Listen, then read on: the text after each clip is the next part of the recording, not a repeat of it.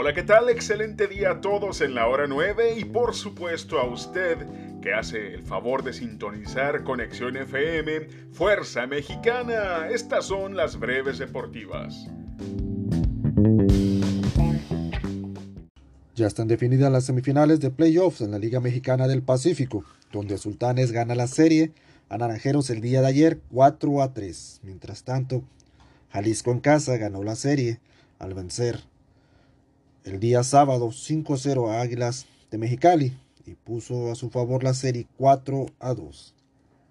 Las semifinales se jugarán Charros contra Sultanes y Algodoneros contra Tomateros. La lucha principal del evento Day One, el primer pay-per-view de la WWE realizado el sábado, tuvo modificaciones de último minuto debido a que Roman Reigns dio positivo a COVID-19 y Brock Lesnar, su contrincante, lo añadieron a la lucha por el campeonato universal, en una lucha de cinco contendientes, la cual ganó el mismo campeón del pueblo, Brock Lesnar. En información de UFC, la jalisciense Irene Aldana ya tiene pelea pactada. La mexicana se estará enfrentando a la norteamericana Aspen Ladd en pelea pactada en las 135 libras de peso gallo femenil. La contienda se realizará en UFC 273 a celebrarse en marzo próximo. Se dio luz verde para la construcción de un nuevo estadio en El Salvador. El Estadio Nacional tendrá capacidad para 50.000 aficionados y será patrocinado en parte por el gobierno chino.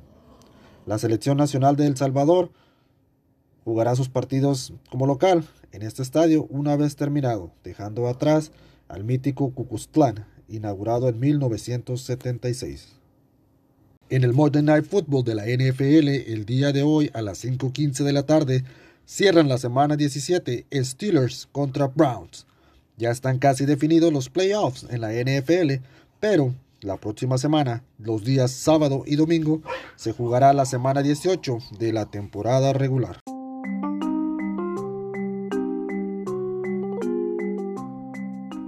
Para más información, síganos en la página de Facebook de Top Deportivo y no olvide que el día de hoy, lunes, tenemos una cita en punto de las 5 de la tarde en su programa Top Deportivo. Invitamos a que continúen su noticiero La Hora 9 y el resto de la programación de Conexión FM. Con información de Martín García y de un servidor, soy David Gómez y les deseo un excelente inicio de semana. Hasta mañana.